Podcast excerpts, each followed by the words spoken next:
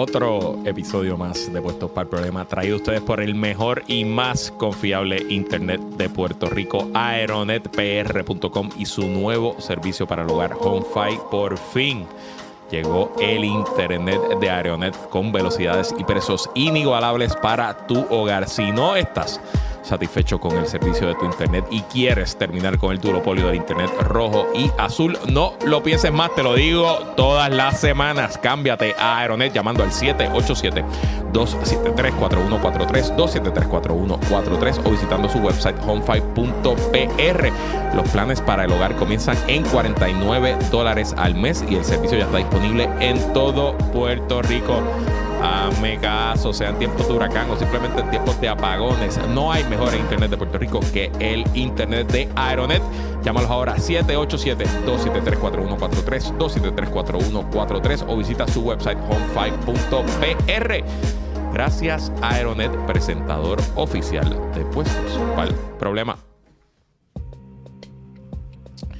Amigos, bienvenidos a esta edición de Puestos para el Problema. Estamos aquí. Hoy estoy estrenando eh, maquillaje de Sephora. ¿Te lo pusiste? Sí, me lo puso. Digo, me lo puso mi señora, eh, pero ya me enseñó, creo, a. Eh, pues es bastante fácil, no se te nota, por eso te iba a decir. ¿Viste, viste? No, hicimos, ¿Sí? hicimos No, bastante. tienes que bien. decir cabrón para yo ponérmelo. Ah, no, bueno, pero. Pero que se joda, ¿eh? Cabrón, o sea, eso, whatever. Tú eres el profesional aquí, tú eres el que sale en televisión todos los días. Yo solamente. en verdad, eh, honestamente, es fuerte. No quiero hacer. Es un bad trip, cabrón, yo lo sé, es un bad trip. Pero lo voy a tener, o sea, por lo menos, digo, por lo menos me pongo unas cremitas y unas cosas que se ve bastante bien ahora Ah, pa- pa- por la mañana, pero está duro porque tengo que hacerlo por la mañana y por la tarde. Sí, cabrón, es que esa es la vida, esa es la fama. Por Ese es el costo de la fama. Deja, deja esas cosas. Ese es el costo de la fama. Eh, Si por cierto, después eh, yo lo en verdad lo conté en el Zoom, mis vicisitudes. mi momento favorito del día por las últimas dos semanas ha sido el chat de los oligarcas de 6 a 7 de la noche. porque está todo el mundo viendo a Jonathan en su programa. Y el programa está súper bueno, mucho cocoteo, está buenísimo. Lo transmite por Facebook eh, y por, por ABC. ¿Cuál es el website de ABC? ABC.pr. abc.pr, eh, pero obviamente pues tenemos un running commentary, ¿no? Y, Ajá, y- ah, y muchos screenshots, muchos screenshots. Y la cosa es que yo tengo acceso, o sea, estoy No, bien- claro, seguro, Porque o sea. estoy conectado, o sea, me envían cosas por ahí y pues tengo el chat. Entonces, pues, Sí, sí. a veces es difícil contener. El ve- o sea, lo mejor es saber, mira, mira, está reaccionando, sabe que los está leyendo. o, o cuando pasa algo que le dice, estos cabrones tienen que estar jodiendo Sí. en el chat ahora mismo. Sí, esto", sí, sí, sí, sí. Está bueno, está bueno. Mira, este, y tú sabes quién, a quién le tenemos que dar la bienvenida. ¿A Que regresa esta semana. ¿A quién? Bueno, hay dos personas. Un saludito a William. A William, saluda a William. William, Sí, el hijo. William Rodríguez. El hijo, el hijo pródigo. El hijo pródigo regresó. Y en verdad, sus aportaciones en el Zoom anoche estuvieron Sí, cool. cabronas, cabronas. Y además se dio cuenta que el Zoom ha degenerado más, a Ma- mucho más. Los meses que estuvo fuera se dio cuenta que el Zoom Y sigue el otro que regresó, aunque él dice que es temporero, es Cristian Albero después del escarnio público de esta semana que le va a Parece que la vergüenza pública funcionó. Eh, todavía nos debe como 6 meses, 10 pesos, como 60 pesos, pero está bien. So- subió su entró al Zoom pagando los 15 dólares del. Eh, Este, y lo otro es que queremos agradecer a los amigos de Microjuris. ah, duro. Porque pa- Duro. eh, pasó algo esta semana interesante y es que el episodio de la semana pasada con Giancarlo Esquilín, que estuvo también en nuestro canal de YouTube, usted lo puede ver. El más visto hasta ahora. De hecho, este, sí, a la verdad que a la gente le gusta el chisme. La gente le gusta el bochín. Le gusta el buen chinche. Ajá. Eh, Gente, vamos por ti, pre- prepárate. Ajá. Este, y ellos eh, hicieron una nota porque el pelafustán de Albelo fue Ajá. siempre el lunes también. Correcto, Ah, Y habló. A explicar, a explicar. Y, y trató de barrernos allí, pero pues. A ajá, ver. pero esa es parte de. A ver. Pero también fue a explicar parte de la ley 2022. Ujú. Y pues Esquilín estuvo explicando acá la ley 2022, ¿verdad? El japullita de Junco. Y lo bueno de todo esto es que Microjuris decidió hacer una nota tipo bullet points Ajá. de lo que se habló en, el, en ambos espacios. Y más allá de la nota y qué sé yo, es un poco, eh, digo, a mi juicio, trascen- trascendental en, en, en la era de los podcasts que nosotros que somos un medio independiente para todos los efectos prácticos, pues estemos, ¿verdad? Proveyendo información allá afuera eh, que sirva para otras plataformas mucho más establecidas, con otras audiencias que quizás el wishful thinking que tiene mucha gente de los que escuchan estos espacios o lo ven, pues no están ahí. Y pues me pareció interesante, así que eh, un saludito a los amigos de Microjuris, agradecido por, por el, por el mention y el trabajo que hacen. Microjuris hace un trabajo brutal. Así que, este, y, y que estén pendientes a este tipo de, de discusiones que obviamente pues tratamos aquí, ¿verdad? Una dinámica un poco más distinta de bajarla, en vez de caer en el cliché, en el cliché sea arroz sino pasarla bien. Correcto. Y, y a la misma vez, pues, no, no en la complejidad y sofisticación que hacen algunos analistas en radio. Y que se burlan de la gente y ese tipo de. Y sin la gritería. Y sin la gritería. Y sin el mensrea. Ah, y sin, sin latinancos tampoco. Exacto, exacto. Este, así que nada. Y pues estuve esta semana en el podcast de Sobrino. Oye, lo escuché, está muy bueno. Eh, hubo, momentos que eh, pensaba en Pedro Rosanales diciendo, ay María, que mucha mierda hablé, pero excepto algunos momentos estuvo estuvo súper bueno. Así Sí, que sí, eso es sí, sí. La Trinchera, el podcast de Cristian Sí, Sobrino. en verdad era, eh, fue como una combinación de filosofía, filosofando. Porque, o sea, fue una conversación sin mucha estructura Sí. De dos personas que se conocen bien. So, Estuvo bastante, estuvo Sí, sí, bastante estuvo bien, estuvo bien, estuvo bien. Estuvo. El Y- ha estado cool. Y un poco me encabrona que sobrino me haya convencido, me haya cogerle algo de pena a Luma. O sea, como que sobre- lo que sobrino dijo, dije, puñeta, me cago en la madre. Es verdad. sobre lo del 23 pesos Ah, y los sí, 26 pesos. exacto. Y yo como que, qué mierda, tienes razón. Ok.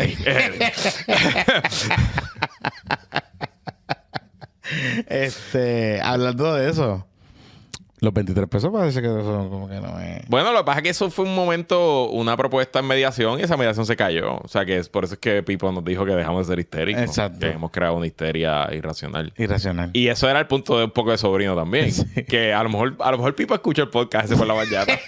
Fíjate.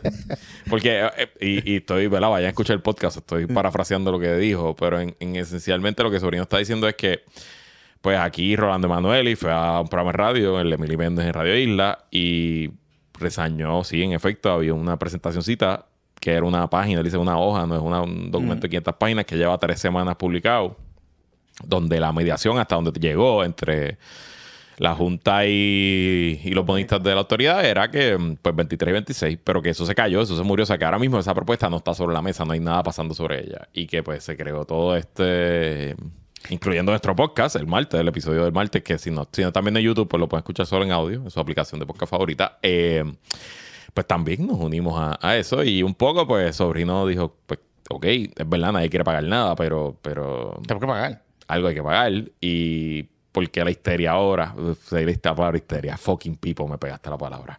Eh, sí, eso lleva tres semanas allá afuera.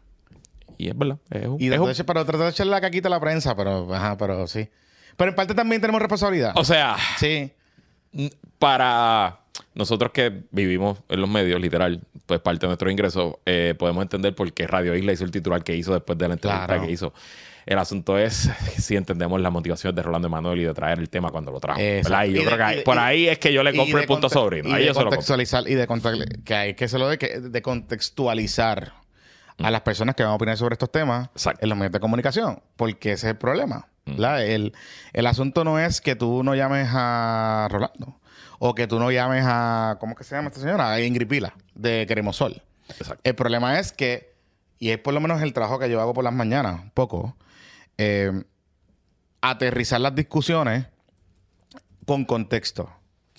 Que es lo que hacemos todas las semanas aquí, de hecho, by the way. Lo intentamos. Pues lo intentamos. Que le damos el background de quién es la persona, por qué esa persona está diciendo esto, y nuestra opinión o nuestro comentario sobre ese asunto, ¿verdad? Entonces ahí, un poco los periodistas en Puerto Rico pecan de no hacer el trabajo adecuadamente, ¿verdad? De no, de no, y, y hay muchas razones, yo las discuto en el, en el espacio, porque hay muchas Exacto. razones, ¿verdad? Pero, pero, o sea, no, no es todo culpa del periodista, no es todo culpa del medio, ¿verdad? Eh, pero en esos matices se ven muchas cosas. Y, y ahí es que estamos. De hecho, ahí es que estamos esta semana, by the way. Eh, eh, uno de los bizcochitos report de esta semana fue placas solares for all. Ajá, ajá, ajá. Porque que es la nueva del Congreso. Porque aparentemente le están comprando la idea a Queremos Sol. Ok. O en parte. En parte.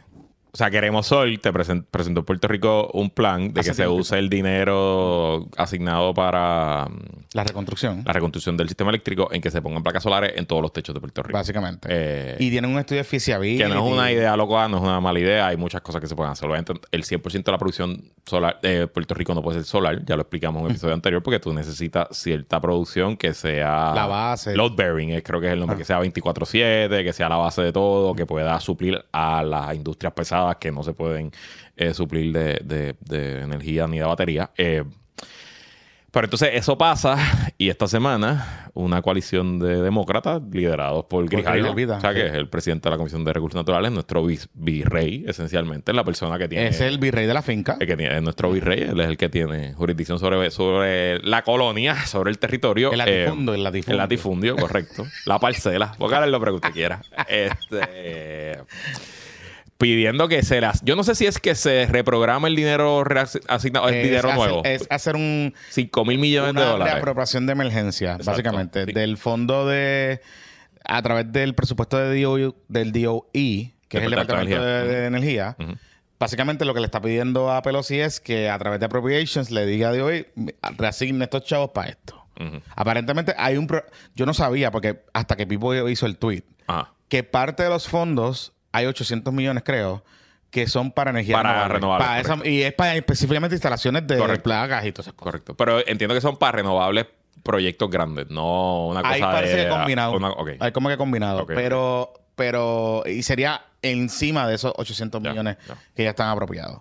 Pero esa es la idea de Queremos Sol. Y es lo que le veníamos anticipando. Hay un movimiento de distintas organizaciones que están cabildeando. Entonces, hicieron eso y, y apareció la carta. Bueno, pues así se, así se bien. así es que se hace esto. Cool. That's the game. Sí, sí, sí, sí, sí. Ellos son muy capaces en eso. Y están con Power for Puerto Rico y todas esas cosas. O sea, que sí. está bien, no, no hay, no problema con eso. Eh, pero es parte de la dinámica que están en la, la sin fines.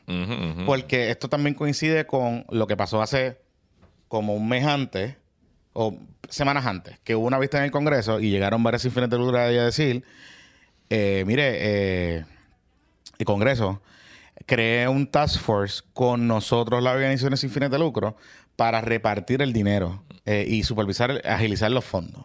Eh, ¿Verdad? Esa idea parece que se la compró Nidia Velázquez porque después ya le da una entrevista al Nuevo Día, que de hecho un saludito a Néstor Dupré, que sé que está en chisme conmigo, pero por, gracias a él fue que me enteré que dio una entrevista en el Nuevo Día. Ok, ok. Así que le, le, le doy shout out a él. Eh, que básicamente Nidia Velázquez le compra la idea a las sin fines de lucro y dice que hay que crear un task force que incluya el gobierno, que incluya el Congreso, pero que también incluya bases comunitarias, alcaldes y no sé qué diablo. Así que hay cosas pasando. Hay cosas pasando. Los muchachos se están moviendo. Oye, acuérdate que el reloj está corriendo. Por La- eso. El Congreso se acaba en enero. Ganen o pierdan los demócratas, el Congreso se acaba. Eh, el tiempo apremia y pues este es el momento de hacer las cosas que a veces no se pueden hacer. Eso- ese- a, mí, a mí no me molesta. O sea, alguna legislación se va a aprobar en Claro. noviembre diciembre que asigne dinero en algún sitio y por ahí se puede colar algo. Yo lo que. sí. Por ahí se puede colar. Yo lo que, lo que, lo que me. Lo, o sea, yo te voy a ser bien honesto. Y ustedes saben, y lo hemos hablado aquí en varias ocasiones. Yo estoy un poco todavía en reconciliación, en conflicto, con el rol de las organizaciones sin fines de lucro de la diáspora. No todas, no todas, porque no todas. Pero algunas quieren hacer un poco de dirigismo de white savior, Puerto Rican white savior complex, de, de- de- de imponer o experimentar algunas ideas en Puerto Rico. Algunas ideas son buenas, algunas ideas no necesariamente son tan buenas, pero son visiones de personas que no están aquí, que no conocen la, re- la realidad y la idiosincrasia del país y que pues traen de- tratan de importar algunos temas a Puerto Rico. Eso pasó después de María, hay vasta producción académica eh, en ese sentido y se fondearon con muchos chavos de gente y de organizaciones y aparecieron muchas organizaciones en esa época, etcétera, etcétera, etcétera. Y usted sabrá, estamos hablando de los corillos de Open Society y todas esas cosas, ¿verdad? Nada, ¿verdad? Eso está por ahí. Y hay algunas organizaciones muy buenas que hacen excelente trabajo y hay otras que están por otra cosa. Pero lo que me preocupa de esta vuelta es que estos fondos de recuperación ya están earmarked, como se dice, ¿verdad? ya están asignados para ciertas cosas, para ciertas partidas. Y una cosa es que tú agilices, una cosa es el problema burocrático que no se están distribuyendo los fondos, que hay un, hay un, hay un asunto, hay un tapón en algún lado, algo está pasando que no están fluyendo los fondos. Y otra cosa es que tú cambies la dinámica de los fondos. Porque el tema de las placas solares for all no es reconstruir el sistema de transmisión y distribución. O sea, ¿qué hacemos con el sistema de transmisión y distribución que está en el piso? Porque ponerle placas solares a todo el mundo a mí me parece una maravillosa idea. Pero, ¿qué vamos a hacer con la gente que se tiene que mantener conectada al grid? ¿Va a seguir dependiendo del sistema que se va a la luz todos los días? ¿Va a seguir dependiendo del sistema que cuando vienen unos vientitos se, cae? O sea, ese es, ese, es, el, ese es el argumento aquí. Sin contar, que es lo que María Lourdes de Santiago planteó esta semana. Cuando yo la entrevisté, me dice: A mí me encanta la idea de placas, de placas solares para todo el mundo. Pero ¿qué hacemos con el tema de mantenimiento? Porque un sistema de placas solares no es ponerlo y ya. Correcto. ¿Qué hacemos con la gente que, cuando se daña esa placa solares? No, y cuando venga un huracán y se huele el 20% de las placas solares. ¿Qué hacemos? Exacto. ¿Qué hacemos con las placas solares? ¿Qué hacemos con los desperdicios sólidos de esas placas solares? Porque las placas solares se dañan. ¿Dónde las vamos a disponer? ¿Qué hacemos? O sea, hay unos temas que tenemos que Aquí no hay una solución. Por eso. Punto. Y no hay solución sencilla tampoco. Eh, esto es poco a poco, pero nada, interesante. Veremos. Y, y, honestamente, si aquí mandaran par de billoncitos para que par de cientos de miles de personas pongan placas solares, eso es bueno. Sí, sí, sí. Yo creo que nadie puede estar en contra de eso. Claro que no. Y, pero también tenemos que tener una conversación sobre el tema del consumo. Correcto. Porque si usted pretende poner placas solares para tener cinco aires acondicionados, no va a pasar. Eh, tú sabes, darle a tos fuertes en la casa. Lavar los maones, secar los maones solos en la secadora. como el anuncio, hay un anuncio de una compañía de placas solares que es una cosa, es que yo, yo lo he visto. Bueno, hay un anuncio que es una locura en YouTube, que es el de los tipos jugando dominó. Ajá. Que él, está leyendo el libreto así, como que el capicú y qué sé yo, un papelón.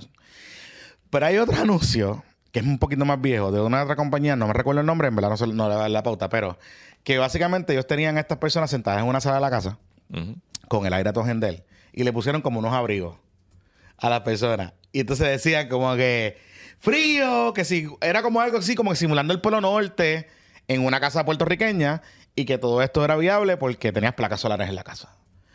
Ese no puede ser el mensaje porque lo que ya hemos aprendido, de hecho, hay un podcast de sobrino, el anterior, que habla con un reportero, eh, un especialista en estos temas de energía y no sé qué diablo.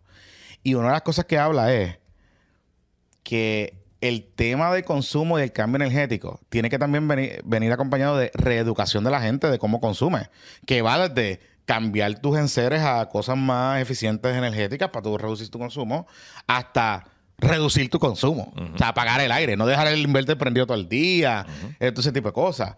Eh, y contrario a lo que Milna Conti, todavía que está en chisma conmigo por la pelea que tuve con ella el otro día en el programa, me, leí el. Me leí el. Me leí el estudio que Queremos Solo está citando. Y en ese estudio hay una propuesta interesante de crear como un fondo que ayudaría a las personas cuando se dañe su placa solar a financiar el reemplazo. Eh, qué sé yo, no, no, recuerdo bien cómo se financiaría, pero ajá. Pero no resuelve el problema como quiera que sea. No. Porque tú no puedes poner placas solares en un techo de madera, por ejemplo. De los que se volaron en con Y en, ni en un apartamento, ni en casitas pequeñas. O sea, tú te jodiste. No, yo no tengo opción. yo necesito, una, yo necesito una solución que provea a la sociedad y que yo pague por ella, obviamente, pero no puede ser individual.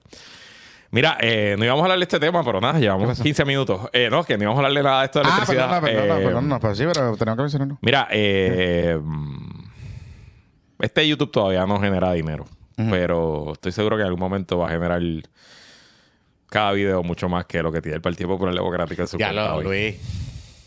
Eh, ¿Qué por ciento tú estás hoy del Partido Popular? No, igual, eso, eso, no me afecta. porque Pero no te subió ni bajó. no, no, no, porque eso. Porque yo sé que eso es como un promedio semanal. No, no, no, pero realmente no. Porque obviamente esto no es nuevo, ¿me entiendes? Este es el tercer, este es el tercer reportaje. O sea, esta es la tercera vez que pasa. pero bajo la presidencia de, es el tercero bajo José Luis Dalmau. Por eso. Pero es un tema recurrente hace los últimos 10 claro, años. sí, sí. Bueno, no los últimos 10 años. Realmente fue con yo, sí, cuando... Pero estamos en minoría. O sea, era un momento distinto.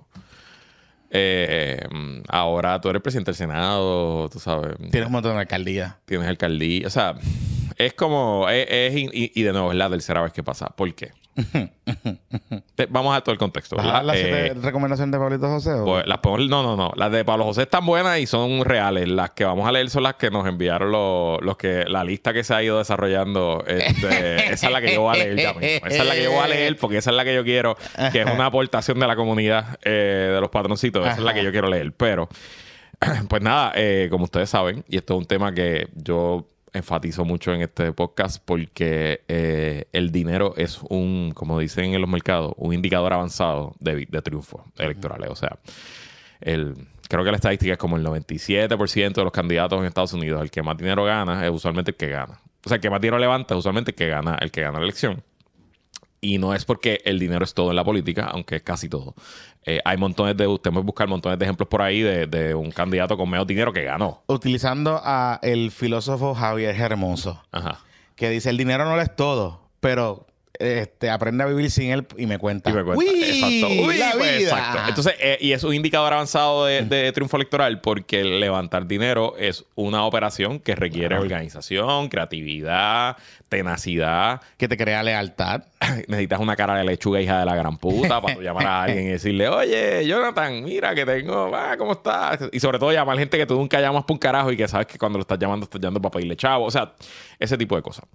Y pues yo obviamente sigo este tema con, con mucho, con mucho detalle porque es mi negocio, yo me dedico a ser consultor político y eh, pues Gloria Ruiz Cuilar, la periodista del Nuevo Día que, corre- que cubre política, también hace lo mismo. Y en Puerto Rico, desde hace ya varios ciclos electorales, la Oficina del Contrato Electoral, que regula las campañas políticas, eh, ordena y publica eh, los informes de todos los partidos, campañas políticas, etcétera, y en años no electorales como el que estamos ahora, esos informes se radican trimestrales. O sea que se radica uno el 31 de marzo, uno el 30 de junio, uno el 30 de septiembre y uno el 31 de diciembre. Y esos informes hay back and forth y usualmente toma, qué sé yo, mes, mes y medio en que los publiquen como tal la oficina del Contralor y Gloria Ruiz Quillan sabe que ya haya escrito este artículo 10 veces, pues para allá, este día Eso salgo temprano. tem- ese este, template, día, este día salgo temprano. Eso O sea, está en el template. Está- cuando tú me guardas los, de estos- los documentos de template, tú los guardas. Este día entrego tres horas antes del deadline y voy para mi casa. Eh, y ella pues hizo su historia y la primera vez salió que el Partido Popular creo que tenía como 15 mil dólares en el banco. Que no estaba mal. Que, pues, de nuevo, aquí la, la- Porque este es el problema con, con este asunto. La expectativa no es que haya un millón de pesos. No. Nadie espera que haya un millón de Exacto, pesos, ¿me entiendes? O sea, pero, pero, o sea, y creo que entonces en el segundo, lo buscamos anoche en el Zoom, eran nueve mil y pico lo que tenía en el segundo artículo de Gloria. Que le metieron, o sea, que Y les gastaron. dieron por la cabeza. O sea, cuando salió ese artículo fue un bochorno, lo hablamos Sí, aquí. sí, sí, o sea, le dieron por la cabeza. Y ahora llegó el tercer deadline, 30 de junio, y habían el gran total de... 256 creo que era. No, papá, menos, menos. ¿Cuánto era? 244,76. la cuenta de ahorro de Estela tiene más chavos que eso. ¿Y Estela cuántos años tiene? 11. Pues claro. Y esos son los ahorros que ella misma ha puesto, no los Eh, que les ponen la... No, ustedes. no, no, no, no. No, hay- no hay pareo Sí, todavía. sí, ahí. no hay pareo. exacto. Esto es ella poquito a poquito. Ajá. Guardado, por Ajá, ahí. Ajá. Sí, Y- guárdame, mira esto, guárdame esto, deposítame esto. Ajá. Exacto. Ujú. Sí, eso. Entonces, lo cabrón, Jonathan. O Obviamente. sea, yo creo que Dylan tiene más chavos guardados en su cuentita para emergencia que, que el PPD. eh, no me extrañaría. Pues, porque. eh, ok, más allá del, del- del chiste y la burla y el troleo que ha generado toda esta historia por las últimas 48 horas y que generará por las próximas semanas. En serio, Jonathan Lebron, aquí nadie pudo, sabiendo que esto iba a pasar en ese mes de junio, hacer dos, tres, cuatro, cinco, seis eventitos pequeños, hacer un happy hour de los servidores públicos en el partido, hacer algo, para que la cuenta no estuviera en 240 pesos. De verdad ahí no se puede hacer, no se pueden levantar 10 mil pesitos en junio y dejarlos ahí. no los tocas, los mueves, los tienes ahí. Y es frustrante, eh, patético y vergonzoso realmente. Y honestamente no sé cómo es que José Luis Dalmau pretende ser candidato a la gobernación y ser reelecto como presidente Digo, del ha partido. recogido él más chavos para su campaña. Tiene 100 mil pesitos en su cuenta. Está bien. A ver, pero, pero sí. Y no puede tener 75 en la cuenta y 25 en la del partido. Es que entonces la, la, la caravana de excusas que dan, Cabrón. que es lo que me... eh, eh, honestamente, yo no soy yo no soy pero si yo fuese Popu Kid, yo estuviese bien encojonado. Claro. Porque la caravana de excusas que dan, Seguro. de que si la pandemia, que si... No, que no eh, tenemos gastos. Que no tenemos gastos, Ajá. que si eh, el otro, Ramón Luis Cruz Burgo el otro día me estaba diciendo, no, yo bajé los gastos del partido, no sé qué carajo. Tremendo. Tremendo, me parece maravilloso. Cool. Eh, eh, Nina Valedón me dijo ayer que ella supuestamente, que sí, no eran 244. Es que no se trata de eso. Probablemente hoy no hay 244, pues eso es al 30 de junio del Sí, sí. 2022. Debe, o- porque no van a cortar la luz el partido que se Por sepa. eso. Y eso fue en junio, estamos en octubre. Uno Por- pensaría que hay, pero, pero es que sí- sigue siendo una excusa pendeja. Por eso te digo, o sea, es, es, es, es el asunto de... A mí no me molesta que tú no tengas chavo. A mí lo que me molesta son las excusas. Exacto. Y, y, y tratar de cogerle pendejo a la gente con los argumentos que yo estoy escuchando en estos últimos días. Entonces, yo sé que están como que concentrados, que si los otros partidos. Ayer el, el, el talking point de Valedón era. Pues el PIB, reco- el PIB no tomaba en consideración el dolor y el sufrimiento de la gente y estaba recogiendo chavos en medio de no sé qué carajo. ¿Qué tiene que ver? Es que eso no tiene nada que ver. Además, tú no, tú no estás recogiendo entre el- los 3 millones de puertorriqueños. No. Tú estás recogiendo entre tus alcorosos, entre tus seguidores más, más activos, más, más comprometidos con el partido. O sea, y estás recogiendo de 15, de 20, de 100, a veces de 500, a veces de 1000, a veces O sea, de pero en, ser- en 1500, serio no pueden encontrar 5 mil buenos populares que den 5 pesitos todos los Los meses. pueden encontrar, es que no los están buscando. Ok. Es que no han hecho el esfuerzo. Loco, ni siquiera funciona el ATH móvil. Había ATH móvil. Yo le donaba al Partido Popular por el ATH móvil. Y ayer fui a chequear y dije, ¿y tú sabes por qué yo creo que no funciona el ATH móvil? Porque comprar ese feature para tu cuenta corporativa creo que cuesta como 140 pesos al mes que te cobran. Una mil así que te cobra Popular. Y entonces, pues, como redujeron los gastos, ¿verdad? Pues, eh, Ah. Yo creo que. No, no.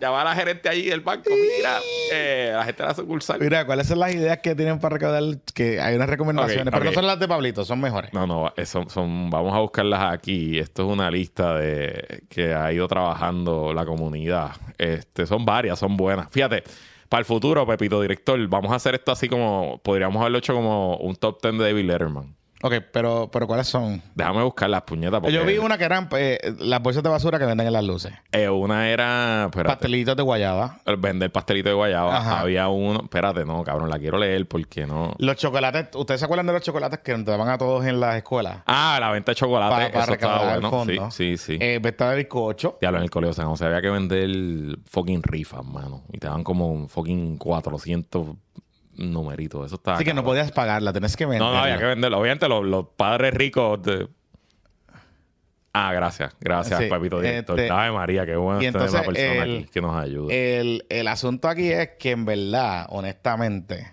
aquí está, la tengo. Ajá, ¿Cuáles son? Ok. Eh, una venta de Mallorca. O sea, las que venden de bolsa que Sí, tú vas a sí, comprar por, mayor. Esas son buenas, esas Son Mallorcas. buenas, son le ponen, las abres, mantequillitas y para el micro y, uf. y, y creo que le sacas como un montón porque las vendes como en 5 pesos y te cuestan. Ajá. Este está bien, cabrón. Ajá. Este está bien bueno. Ajá. Un malvete conmemorativo de Lela. Yo hago lo que me da la gana. Está bueno. Ah. Ajá. Está bueno. Eh, eh, un Patreon del Partido Popular. Sí, Eh, O su versión eh, Como 18 Blue Plus. como on-. OnlyFans. Un OnlyFans PPD. Ese no sé. Ese yo creo que no sería muy... Es muy- que, es que los candidatos están feos. Este- Digo, si, si hay una foto de Calderón Cerame, Jesús Manuel y Héctor Ferrer Jr. con Columbias. Ajá. Esa puede ser, yo creo Sí, que. esa, la, la, la doñita esa, puede- las, doñitas, las doñitas saben y las O doñitas sea, van a estar. un OnlyFans con un target eh, de señora. Sí, o sea, tiene que ser como que los nenes del PP, los Poco Ok. Kids, para. Ok, ok. para Eso está bueno. Sí, porque el demográfico del PP Sí, viejito. sí, sí, eso pues, está entonces, bueno. eso está bueno. sabes, la Eso- eso señora. está bien. Eh. Este, una fritanga, ¿verdad? Nacional, como el Día Nacional de la, de la Friolera, y se pueden vender pues empanadillas, Alcapurrita. alcapurria, guaní. Y como hacer las iglesias, como hacer las iglesias después del. Se pueden vender almuerzos como tal, o sea, en general. este, Bueno. Limber también están poniendo aquí. Este, De lo, con este calor, el Limber sería duro. Donas Aymat. Eso es un tremendo fundraising. Donas, sí. Ya lo yo me comería hace tiempo que no como unas Donas. Pero los chocolates, los chocolates son buenos. Los chocolates. Eh, ¿Qué? ¿Qué pasa? Eh, le voy a añadir un poco, pero que busquen fotos del cosplay de Lela del 25 de julio y busquen una foto de Tatito y Dalmao juntos y, y vendan un NFT. Con un token, el token de, el token de los muchachos. Ajá. Este, y por último, que esto es un chiste de el chat del oligarca, eh, sándwiches de Ángel Mato. Que Ángel Mato. ¿Ángel Mato hace sándwichitos? Sí, sí, sí. Sí, sí, sí. Pero sándwichitos de mezcla, como que tiene un... no, no, eh, creo que son de mezcla, no sé bien, Sí. pero una venta de sándwichitos de mezcla. Pero la mezcla tiene que terminar roja, le tiene que poner una tintura para que Eh, sea la roja. cosa. O sea, Eh, la la mezcla de los de, de, tintu- de tintura roja. Este, digo, también pueden vender café. Le pueden comprar café a Elbo Ah, esa es buena. y lo reparten en el café popular. Esa es buena. Nada. La, la tiendita popular no está funcionando. No, no.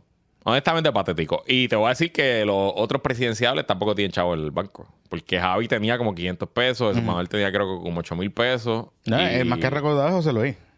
Dalma- no, bueno, Tatito es el más dinero que tenía. Pero ¿te, te está corriendo para la presidencia? No, no. Pero, o sea, el popular, el candidato, el líder Ajá, popular con más dinero ahora mismo en su cuenta es Tatito. Bueno, que Tatito va a tener también una compañía sólida. Y, uy, y, y- y no tan solo eso, que va a tener también eh, los amigos de Dorado, lo- el patio, los vecinos de Logan Paul, que, que yo sé que le van a tirar el chavito, lo de ellos. Pero, Ah, eso- pero los vecinos ese- de los vecinos de Logan video Paul, los vecinos de Logan Paul están molestos con Carlitos López.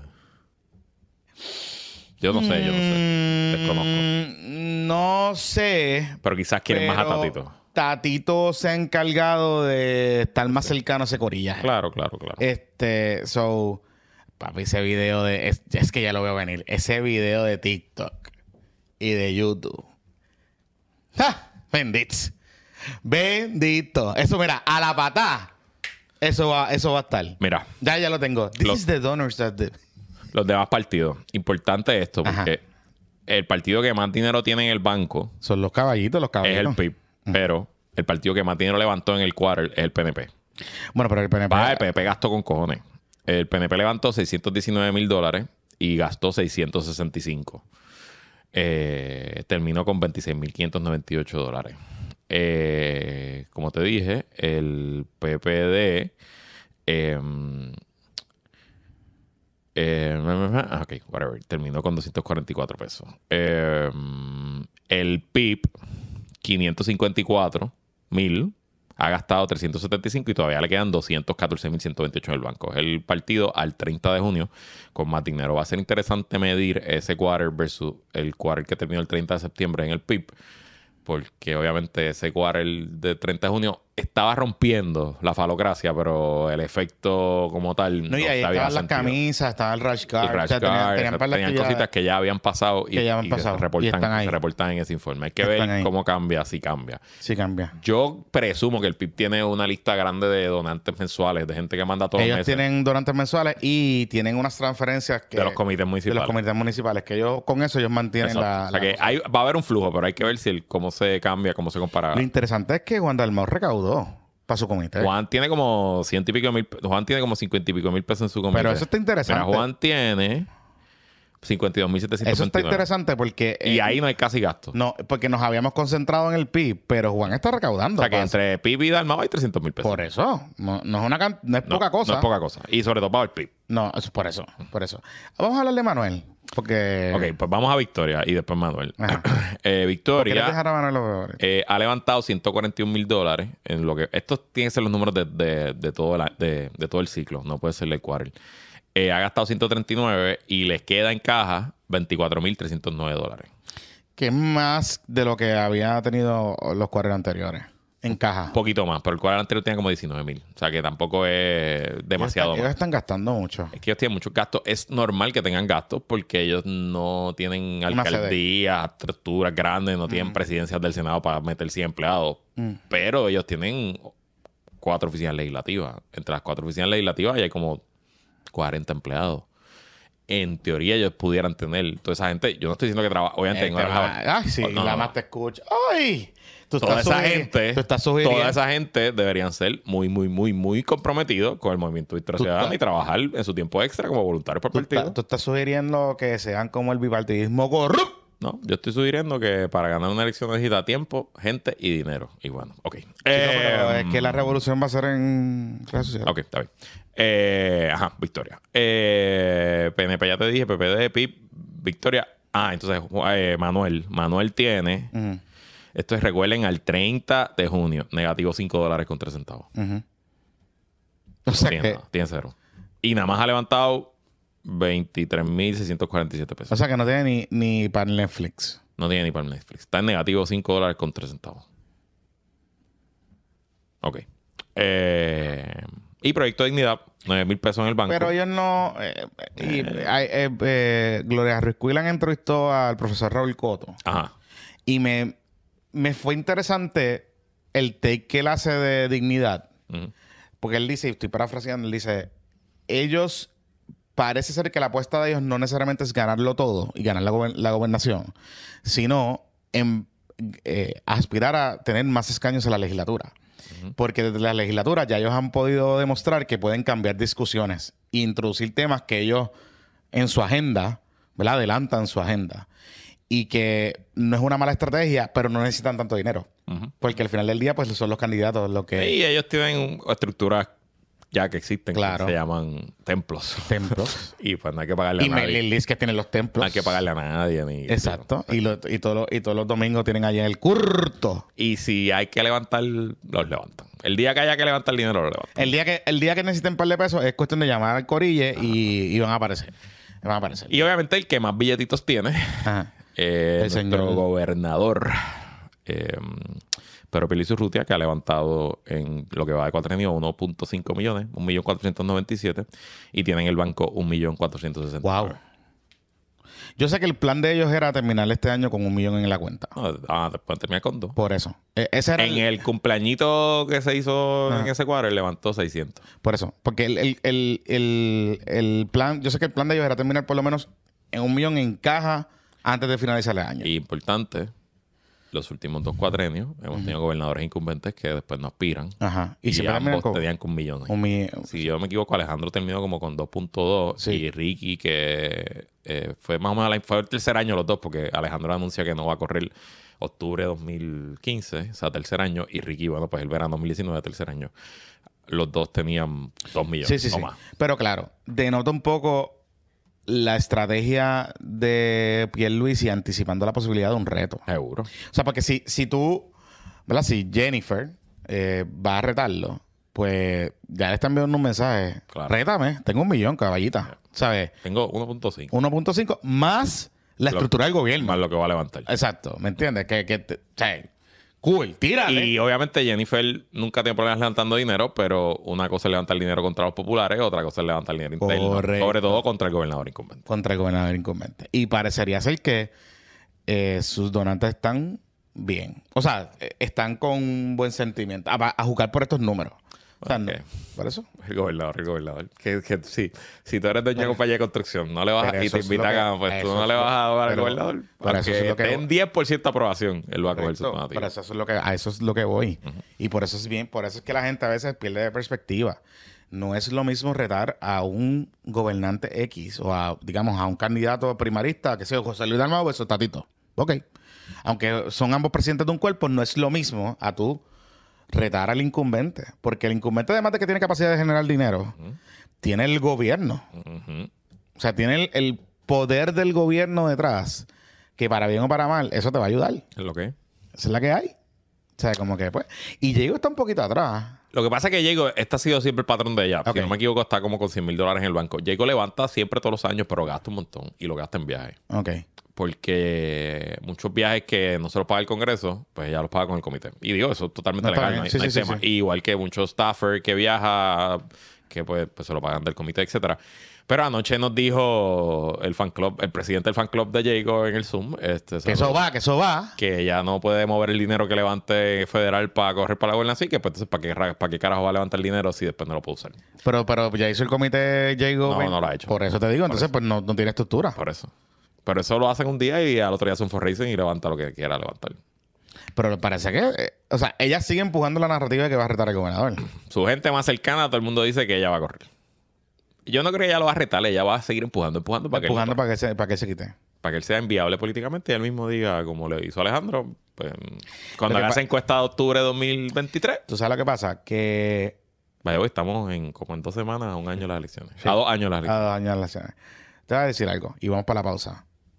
Eh, el grupo cercano de Pedro Pierluisi y el propio gobernador Pedro Pierluisi, de la manera que ellos se están manejando y a juzgar cómo ellos reaccionan a ciertas cosas. Eh, Uno, ellos no creen que, ellos va- que él va a ser inviable nunca. Por lo menos para el próximo cuatrienio. Eso, para empezar. Está bien. Y lo segundo, por eso, está bien. No, yo no estoy diciendo. Esta es no- su teoría del juego. su por eso yo no estoy, no, no estoy diciendo que esta es la teoría correcta. Esto es la percepción a base de lo que uno ve y de lo que ha hablado con varias personas cercanitas. Este. Y el segundo asunto es que indistintamente Jennifer crea o esté creando las condiciones que ellos reconocen que está creando, particularmente a nivel interno del partido con algunos líderes y con algunos alcaldes, con este tema de Luma y con el tema de la energía, ellos entienden que aún en el PNP va a imperar la regla de que tú no retas al incumbente y de que tú no y de que tú no Puede sacas al incumbente. Puede ser. Pero aún creando un ambiente inviable, aún creando un ambiente inviable, yo te puedo asegurar y les puedo asegurar que el gobernador va a correr. El gobernador no se va a quitar a menos que tenga un issue de verano del 2019. O sea, a menos que él tenga un issue, ¿sabes? Dramático. Él va a correr. Y no va a importar qué, él va a correr. Porque él no está en el mood de no correr, no por el hecho de que estén creando el ambiente para no correr. Él sabe que está difícil, él sabe que él tiene un 32%. O sea, ellos están claros de eso. Pero aún así tienen 1.5 millones de pesos en el banco. Con eso tú puedes correr. O sea, tú puedes tener un head start. Y el que venga detrás, aunque pierda, aunque él pierda, va a ser difícil para cualquiera, para cualquiera. Y estos números, los que, estas, estas historias cuando salen, lo que es indicativo es un poco de la de, no la debilidad, la potencialidad de, de ciertos movimientos y la debilidad institucional que tienen algunos movimientos para recaudar chavos, incluyendo el Partido Popular Democrático, que es su enemigo, digamos, más cercano y más potencial de, de derrotarlo. Exacto. ¿verdad? Así que a menos que no haya una crisis y volvemos a lo mismo, verano de 2019, si hubo una presión pública, si hubo una, una manifestación, una explosión social, pero en gran parte la derrota de Ricardo Rosselló y de su gobierno es porque el propio PNP le dio la espalda, el liderato del PNP le dio la espalda y se quedó sin su base y se quedó sin cushion político. Al final del día, eso fue lo que pasó. Eso fue lo que pasó. Un poco un autogolpe provocado por la explosión social que la gente vio, ¿verdad? Que, que- que se provocó todo ese tipo de cosas. Así que, ojo, ¿verdad? Yo sé que hay mucha gente tratando de crear ese ambiente dentro y fuera del partido, pero este no tiene ganas de quitarse. Y no, y no necesariamente es él. Es, ¿me entiendes? Es, En octubre del 2023 se va a hacer una encuesta. pues, ajá. Y esa encuesta va a decirle al gobernador si él va a correr o no. Ahora, eh, Cari y Andy, Bueno, por eso es lo que te digo. let the good times roll. Está bien, pues, por eso te all- digo. all Por eso, o sea, por eso te digo, por eso te digo, yo, o sea, el muchacho es muy pragmático, qué sé yo, pero no es el muchacho. No es el muchacho aquí. Esto no se trata del muchacho. ¿Me entiendes? Ujú, ujú. Hacemos la pausa. Manuel, háblale de Tina, tal. Se vayan, regresamos en breve. Bueno, y este PPP también es traído ustedes por nuestro amigo, mi tocayo Luis Figarela de Matrix Patent Agency. Matrix se dedica a preparar y radicar aplicaciones de patentes ante la Oficina de Patentes y Trademark de los Estados Unidos. Una patente es un documento del gobierno de los Estados Unidos que protege los derechos sobre inventos en los Estados Unidos y en muchas jurisdicciones internacionales. Luis Figarela, el dueño y principal de Matrix Patent Agency, lleva como agente de patente ante el USPTO eh, desde un montón de años. Es el número de licencia 58300. Luis, me cambiaste el copy, no me lo sé de memoria. Él es de Bayamón, graduado del Colegio de Mayagüez, tiene una maestría de Boston University y reside actualmente en Nashua, New Hampshire, aunque visita Puerto Rico regularmente y cuando visita nos invita a beber ron vacilando. Gracias, saludos a Luis. Eh, lo que hace Luis es lo mismo que haría un abogado, ¿no? Que es el proceso de prosecution, que es de presentar tu caso ante la oficina de patente, negociar con el oficial administrador y lograr que esa patente se emita a su favor. Desde que Luis comenzó en el 2006, tiene sobre 145 patentes tramitadas para clientes de todos los lugares, incluyendo 50 clientes en Puerto Rico desde Wovenware, una compañía gigante de software en Puerto Rico, gigante. Son un par de cientos de empleados y son aquí también por los amigos del podcast. Hay innovadores individuales como Luciano y otros que están bregando inventos boricuas. Así que si quieres apoyar a un agente boricua y que te ayude en tu proceso, comunícate con Matrix Patent Agency al 603-557-8420, 603-557-8420 o escríbele un correo electrónico a luis.mxpatent.com. Gracias Matrix Patent Agency, otro de nuestros presentadores como patroncito PYME. Y este PPP también es traído a ustedes por la psicóloga clínica doctora Gladiminet López. La salud mental eh, está en tiempos complicados. Eh, el mundo moderno, las noticias, lo que está pasando nos abruma y bueno, si es necesario que bregues con tu situación, comunícate con la doctora. Ella es profesora de la Universidad Carlos Albizu, tiene oficinas en Levittown y Humacao y se especializa y ofrece servicios de terapia grupal, terapia individual, terapia de pareja, terapias en casos de pérdidas o muertes, terapias para adolescentes, niños y adultos. Cuenta con todas las licencias y certificaciones y te invito, si quieres conocer más de los servicios de la doctora psicóloga clínica Gladiminet López, búscala en Instagram. Tiene un Instagram súper chévere, lleno de, ¿verdad? de frases, explica un poco su servicio. Es excelente lo que hace. La buscas como doctora gladiminet.lópez o comunícate a su oficina al 939-272-1231. 939-272-1231. La salud mental es tan o más importante que la salud física. Los problemas no se resuelven solos haz lo correcto, comunícate y recuerda que toda la información de nuestros patroncitos y patroncitas pymes siempre está en los show notes. Ahora, de regreso a Puestos para el Problema. Hola. Estamos de vuelta aquí. Esto no es Infowars. No, jamás ni nunca. Uy, Dios mío, señor. Nosotros, eh, ¿verdad? Nunca, nunca es bueno alejarse de, alegrarse del mal ajeno, pero Ajá. me alegro. ¿Te alegra? Me alegro un millón de veces. Un billón de veces. ¿Sí? De que se haya jodido para el carajo. Vamos a, poner, Alex vamos, vamos a poner un poquito en contexto. Ok.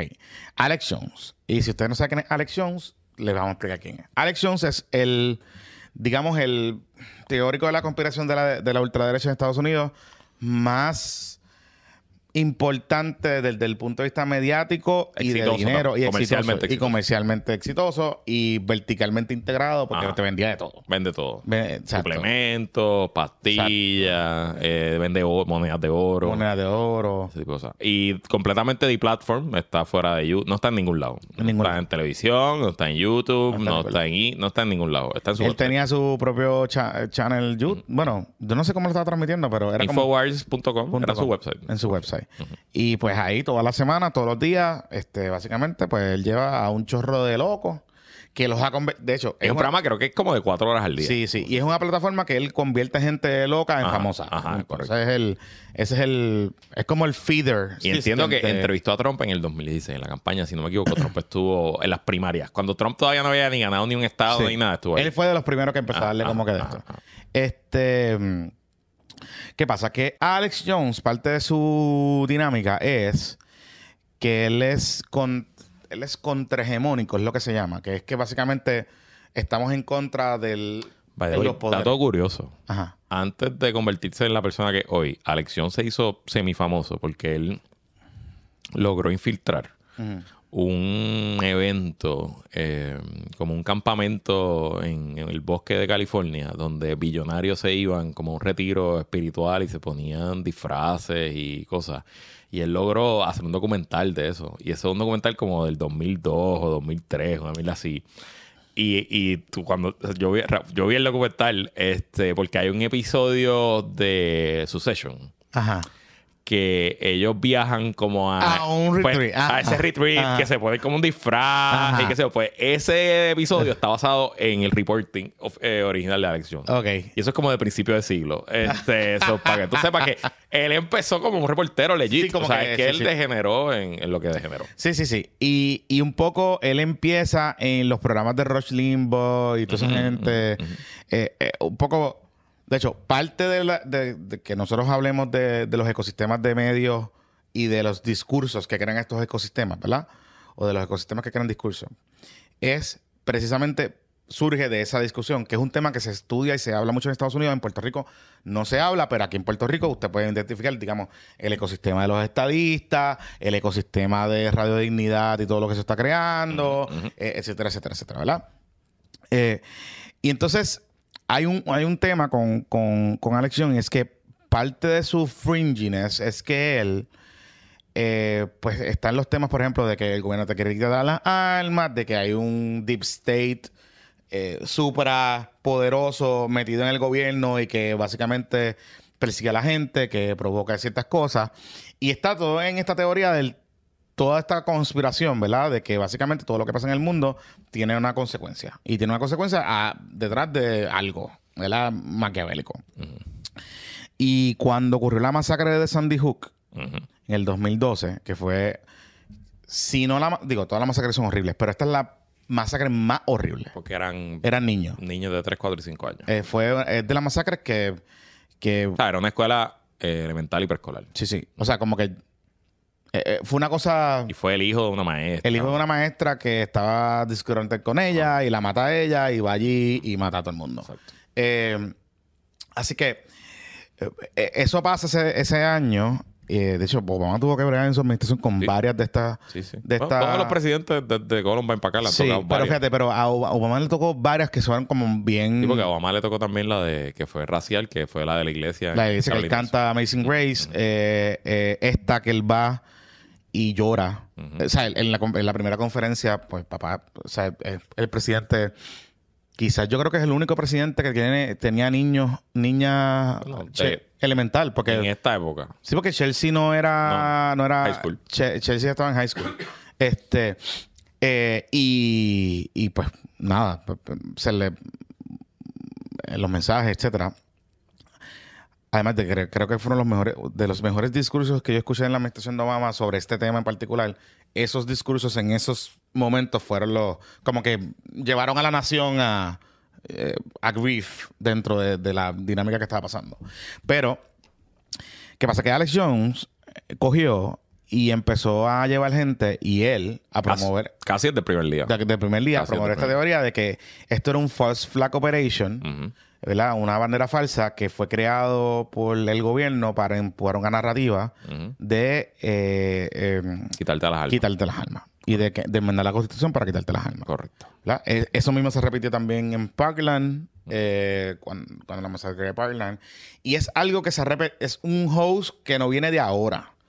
Cuando Columbine también, lo que pasa es que no tuvo la masificación y el poder Y, como y el estaba. problema es que, ¿verdad? Una cosa es que si yo en un café grito que la masacre de Columbine era fake, pues whatever. Pero Mm. el problema es que aquí que el, el internet, pues es todos los padres y madres y todas las familiares de las víctimas son fácilmente identificables, ¿no? Entonces, si tú tienes una audiencia de millones de personas, pues la audiencia es de millones de personas que están ya predispuestos a creer todas las barbaridades que tú dices, pues eso se transfirió en que eh, lo que decía Alex Jones en el programa generaba acciones de, sus ma- de sus seguidores que estaban pues hostigando a la familia.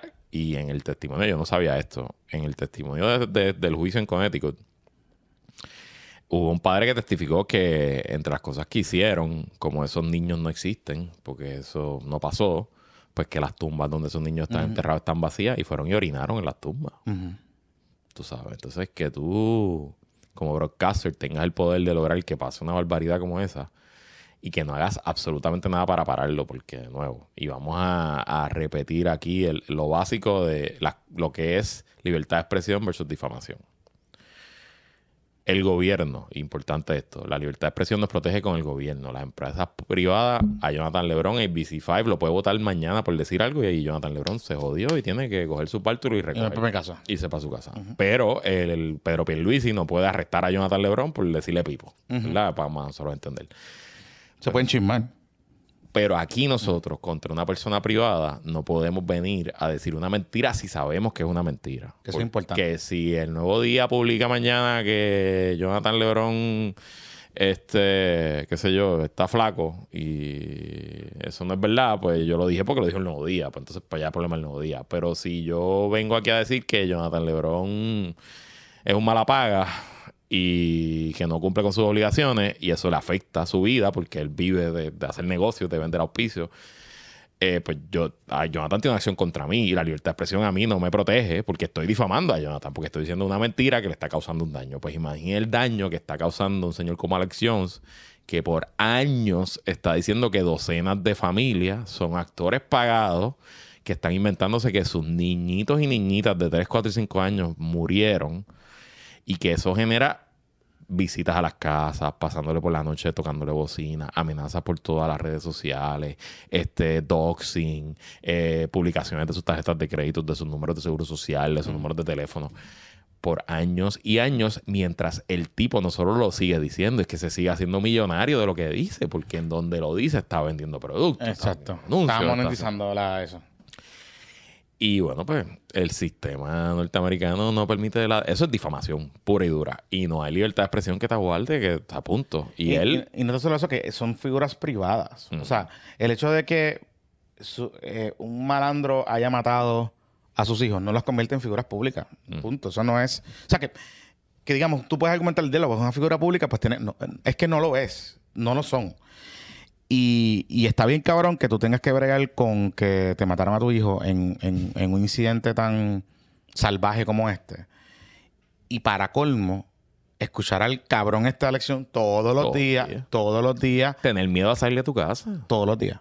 O sea, esos padres y esas madres nunca se van a recuperar de ese día. Y entonces, por 10 años han tenido que estar reviviendo esto todos los días y pensando con amenaza. Entonces, nada, es que está cabrón, de verdad algo. Y, hay, hay, padres que se han suicidado. o sea, hay padres de estos niños que, digo, y pues, es una cosa bien cabrón. Entonces, ok. Varios padres, esto oye, esto pasó hace más de 10 años, ¿verdad? 2012, ¿sí? 10 años. Estos casos llevan años y habían algunos que demandaron en Texas, donde Alex Jones tiene su negocio y donde él vive, y habían otros que demandaron en Connecticut. En Texas, ya temprano en el año, Alex Jones no contestó ninguna de las demandas. Él no eh, se defendió, él permitió que la sentencia bajara en, como se dice en español, en rebeldía. Que eso, pues, lo que se establece es que cuando tú no contestas una demanda y el juez dicta sentencia, pues que todos los hechos que salgan en la demanda se dan por bueno y todo lo que se escribe ahí, eso está. No puedes apelar. Correcto. Y puedes apelar a otras cosas, pero no puedes apelar eh, eh, en parte. Entonces, lo que vimos después de eso es el proceso para determinar los daños. Y por eso es que hubo testimonio, se pasó prueba en Texas primero la sentencia contra la elección fue de 26 millones de dólares. Una sentencia dura, complicada. Él es un tipo millonario, pero 26 millones no es poca cosa. No es poca cosa para él, ¿verdad? Esto no es Elon Musk o, Bill Gates. Pero era más fácil pagar. Pero la podía pagar. La podía pagar, podía hacer un plan de pago, podía coger un préstamo, podía, había distintas, distintas avenidas para pagarla. Pero la segunda parte del, eh, del asunto es que había otra demanda de más padres en Connecticut, que es, bueno, pues el estado donde ocurrió la masacre. Y allí, eh, en Connecticut existe algo que se llaman daños punitivos. En Puerto Rico eso no existe, los daños punitivos. Y eso es algo de la cultura de litigio de los Estados Unidos. Y esto varía estado por estado, pero esencialmente, si yo cometo un daño a Jonathan y ese daño vale 100 mil dólares, pues yo le tengo que pagar a Jonathan 100 mil dólares. Y se acabó y quizás los honorarios de abogados y whatever. Pero en ciertos estados, Connecticut siendo uno de ellos, tú le puedes poner daños punitivos, que es como un castigo a la persona. A la persona que cometió el daño por, por su negligencia, por su desidia, pues eso entran distintos factores. Y importante, quien lo decide es un jurado. Jurado. No es un juez, es, un jurado. o sea que son 14, 12, 14 personas, cuantas sean. Es un panel. No, puede ser, pues más pequeño porque es civil. Ajá pero que son de dónde? Ah, de la comunidad de Connecticut, donde pasó, de Sandy Hook, o sea, de esa zona, que probablemente pues llevan 10 años, aunque no conocieran ni a una de las víctimas ni a su familia, llevan 10 años escuchando a este cabrón. Escuchando este, y escuchando los medios y las noticias sobre este tema. Y bueno, pues después de varias semanas de juicio, eh, el veredicto bajó el miércoles, sí, el miércoles, eh, de 965 millones de dólares más attorney fees. O sea que son más de un billón de dólares. Y esencialmente este es el fin de las empresas de Alexion. Sí. Entonces, hay, hay una cosa porque Alexion se fue a la- está en un caso de quiebra Ajá. en Texas con la primera cuando se Con la primera con el primer el judgment, el de 26 millones. Eh, y habían pasado unas cosas porque aparentemente parte de lo que estaba tratando de hacer Alex Jones y lo que están planteando algunos plaintiffs es que las empresas de Alex Jones le deben dinero eh, en cantidades sustanciales a otras empresas afiliadas que son controladas por familiares de Alex Jones. Correcto.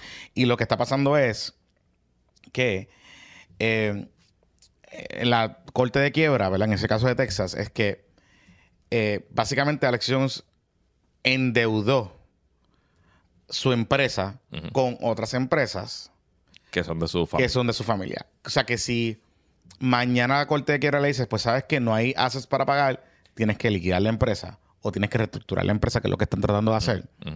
Tienes que pagarle primero a estos acreedores asegurados, que son las empresas que su Ajá. familia son dueñas, y entonces pagarle. Y o sea, las calidades son así como que Pero bien locas. eso, eso pudiera ser fraude de quiebra. Claro. Eso es un delito y pudieran arrestarlo. por eso. Claro, Pero, claro, pero no es ilegal. O sea, no es ilegal que tú, o sea, tú tengas una afiliada y yo te vendí a ti y pues, ajá, pues, ok, cool.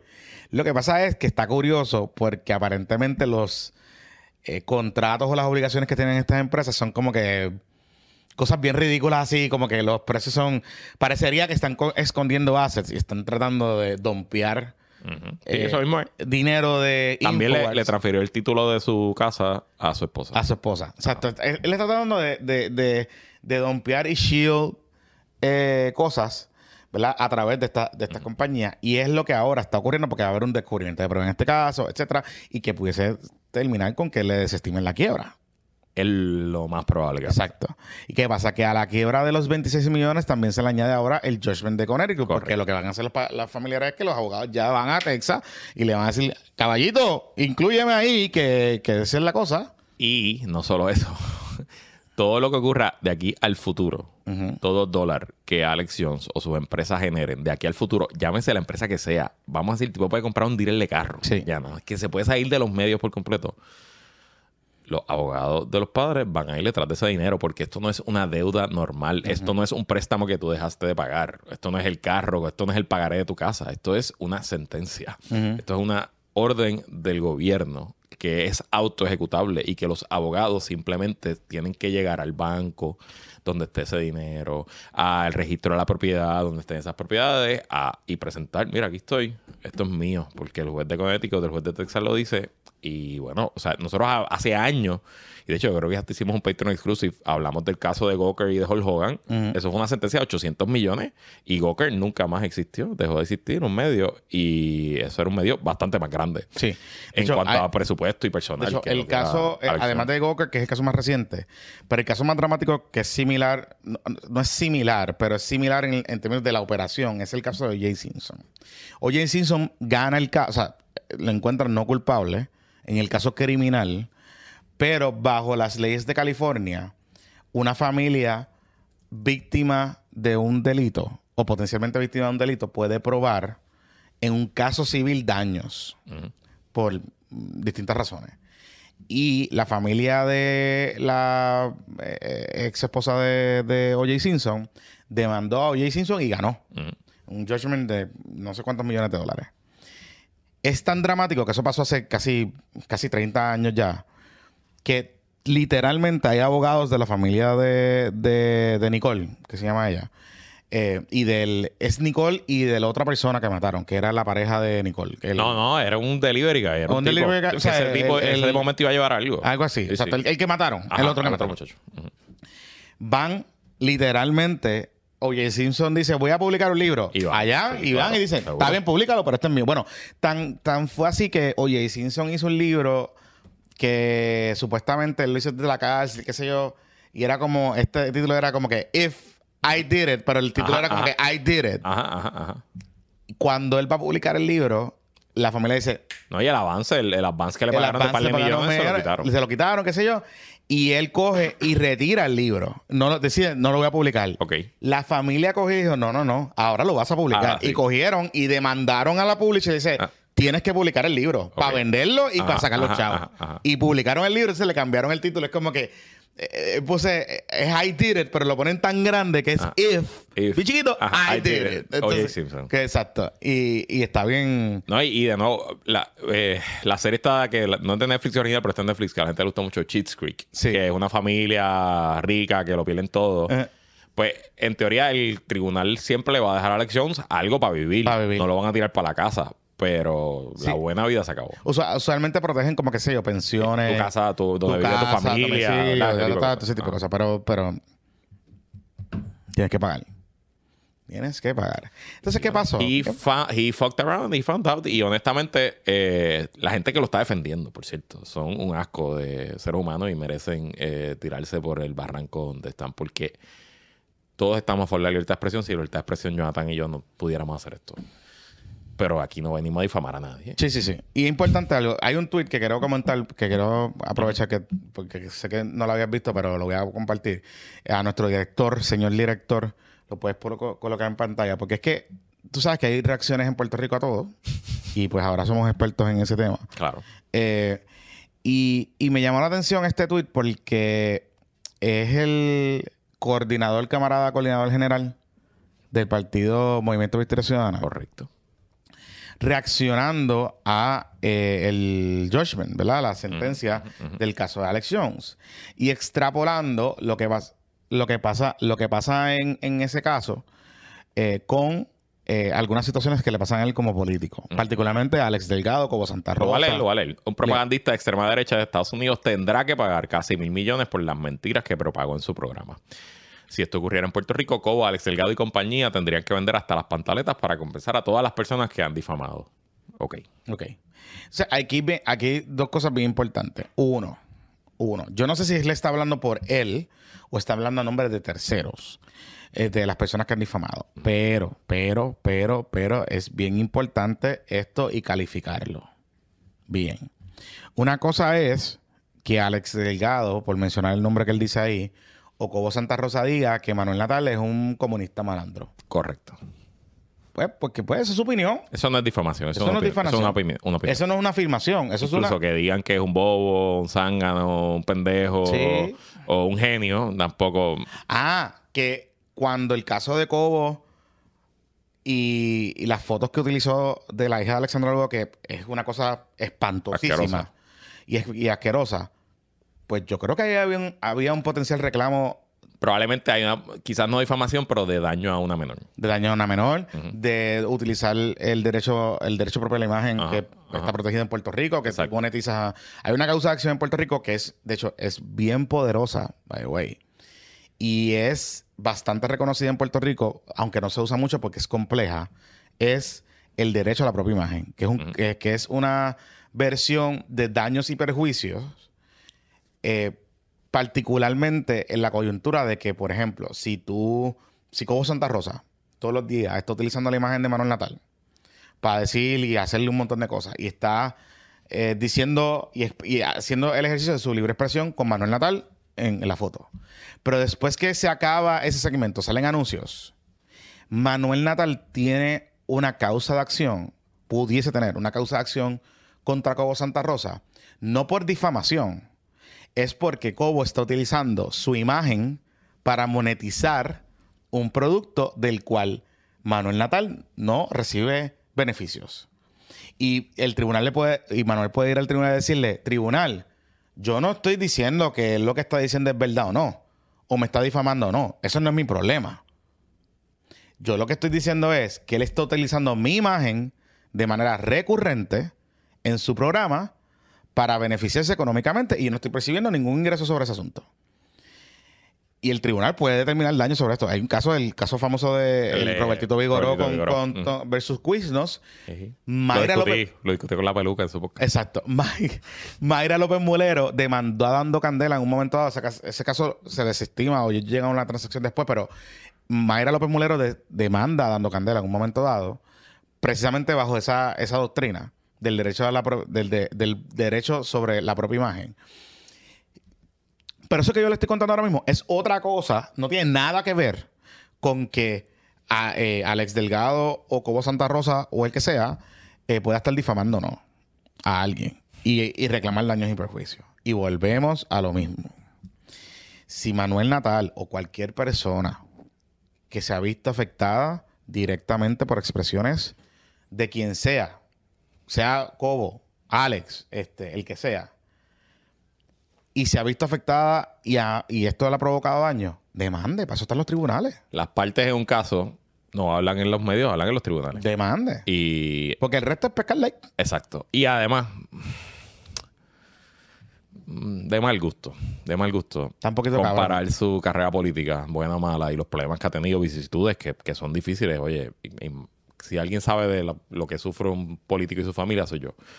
Eh, pero comparar eso con una docena de padres que perdieron a sus hijos en un asesinato y que han sido vapuleados y perseguidos por 10 años, está, está un poquito... un poquito egocentrista. No, No sé. y- Creo que hay un poco de check ourselves porque no hay que traer todos los temas de todas las cosas, ni mucho menos aplicárselo a la situación Y yo sé- particular que vive X o Y persona. Y yo sé que hay un tema esta semana con Cobo y que se están montando en las redes sociales. Para y de eso. nuevo, Eh, aquí, aquí, aquí, por lo yo no sé, pero yo creo que los dos pensamos que Cobo no aporta nada a la sociedad y que es un mal probablemente para Puerto Rico, pero Yo no sé si es un mal para Puerto Rico. Yo creo que Puerto Rico tiene un montón de otros males que reducirlos todos a un programa de televisión Exacto. diario. Exacto. En verdad, eh, eh, es, es- de hecho, es infantilizar a la gente. De- o sea, es, es pe- pensar que la gente no tiene capacidad de criterio propio para, para tú decir, ah, que, es, que ese programa quizás es reflejo de lo peor de nuestra sociedad.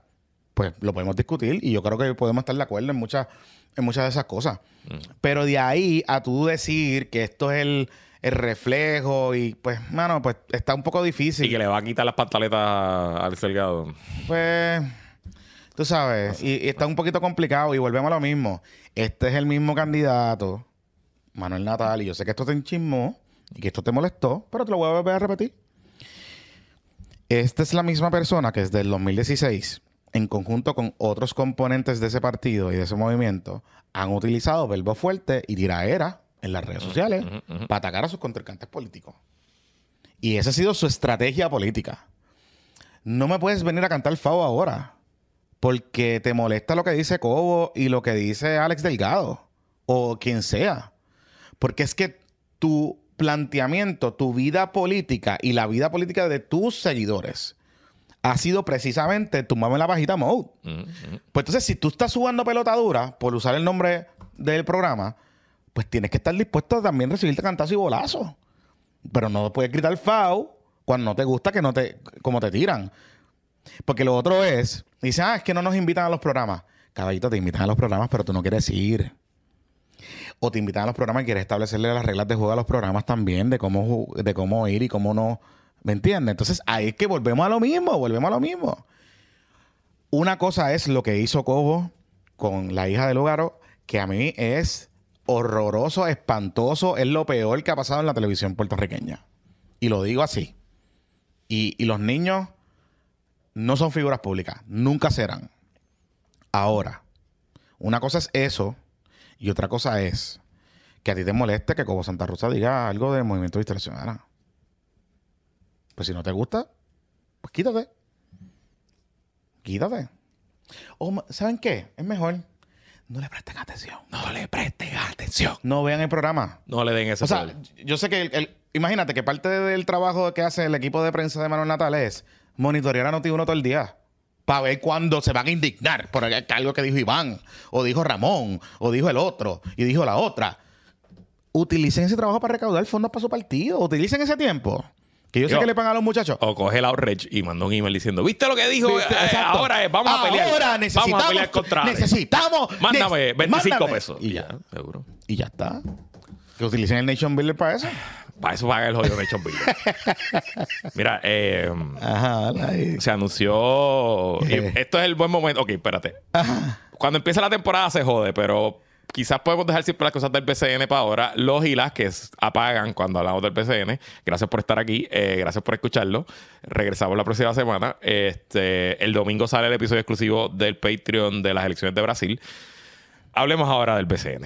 Eh, Pónchame ahí, pónchame ahí, pónchame ahí, este. Ayer se reunió, se reunieron los apoderados, este, El cuerpo, eh, lo que sería en NBA, The Governor. The Governors, ok. Ajá. Este, y decidieron varios asuntos. El comienzo de la temporada eh, empieza en marzo, ¿verdad, Pepito? Sí. Este, marzo a agosto. Marzo agosto va a, ser una, primera- va a ser una temporada de verano. Una temporada de verano, similar, Similar a, a la de este año. Eh, similar, pero es un poco más similar a la de a la de pandemia. No, pues la pandemia fue en octubre. lo- la, la pandemia fue como agosto a noviembre, diciembre. Mm, Sí, sí, pero sí. me estaba saliendo. En, eh, eh, me salió en los memories eso- del pero año eso- pero- pasado. pero se empezó en verano. O sea, Se empezó en verano, exacto, Se empezó en exacto. como en junio, julio, tarde, tarde. va a ser marzo, Ajá, agosto. ok. Eh, ya hay mucho drama por la fecha FIFA, Ay, por el mundial, sí, por los centroamericanos. para eso usted escuche para el Yoripari. y eso, es pues, magnífico. Y yo estoy de acuerdo. La liga tiene que pensar si aquí vamos a apoyar a la selección nacional o no. Pues la Pero tiene- la liga no tiene que pensar en eso. Lo eso es, le, le toca a la federación bien, y ok. programa nacional. Y la liga no tiene que tomar esas Bueno, consideraciones. pero si los jugadores están jugando en medio de la fecha FIFA, pues no hay nada que hacer. Está la- bien, la Luis, pero eso, eso no, o sea, las fechas FIBA se juegan en medio del NBA, ¿me entiendes? Y no hay Ay, problema. pero la NBA no le importa un bicho. Por eso, pero USA Basketball diseña su programa nacional alrededor con los jugadores que tiene. Si nosotros, si no, si no tenemos los jugadores disponibles, usemos a otros jugadores y ya está. ya pero, entiendo, entiendo. pero como queremos también, eh, o sea, entonces para quejarnos, porque es- los convocamos para quejarnos también, porque eso es lo que hacemos. Es decir, quién va, quién no va, o en qué condiciones llegan. Pues, pues mire, vamos a jugar con las fuerzas básicas y hacer otra cosa.